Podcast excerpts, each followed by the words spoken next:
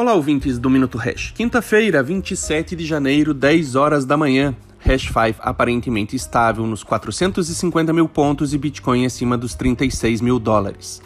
Ontem, o Fed arregou e praticamente se fingiu de morto. As autoridades do Fed não forneceram projeções econômicas e nem para os juros. Na tradicional coletiva do Sr. Powell, este destacou que as autoridades do Fed ainda não determinaram a trajetória de qualquer aumento nas taxas de juros, acrescentando que não é possível prever exatamente qual será o caminho do aperto da política monetária. As expectativas de mercado ainda são de que de março não passa o ciclo de aperto nos juros na terra do tio Sam.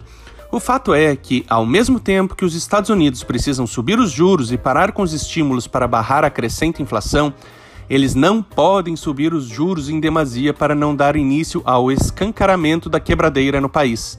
Enfim, pense você, se o governo tiver que escolher entre a quebradeira do país ou entubar a inflação na população, qual será a escolha? Eu apostaria num meio termo vão tentar segurar ao máximo a elevação dos juros, que é o que estão fazendo. E depois?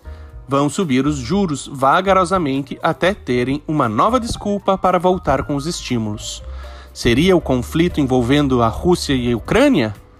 O barril de petróleo já atingiu seu maior valor em oito anos. Vamos ser frios. O que acontece quando os Estados Unidos sobem os juros? Mesmo que continue sendo um juros real negativo o dinheiro do mundo e da renda variável flui para a renda fixa americana. Eles ainda gozam de uma credibilidade que nenhum outro país tem alcançado.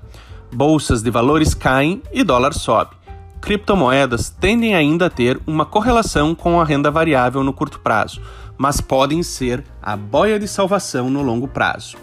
Quem olha longo prazo pode se aproveitar das oportunidades, tanto no Bitcoin, criptomoedas, como em bons ativos em bolsa.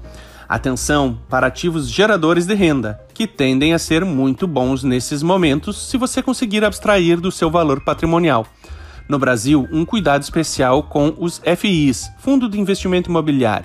Ano passado, na pseudo-reforma tributária, digo, do imposto de renda, que não passou, é, tentaram matar os FIs. Essa semana, um entendimento da CVM tem aterrorizado o mercado de FIs também. Parece que os FIs podem estar com seus dias contados por interesses de alguém. Ou não.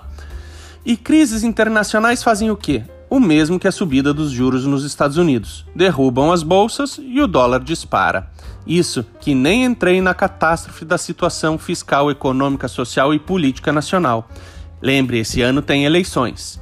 E compre dólar, durma bem.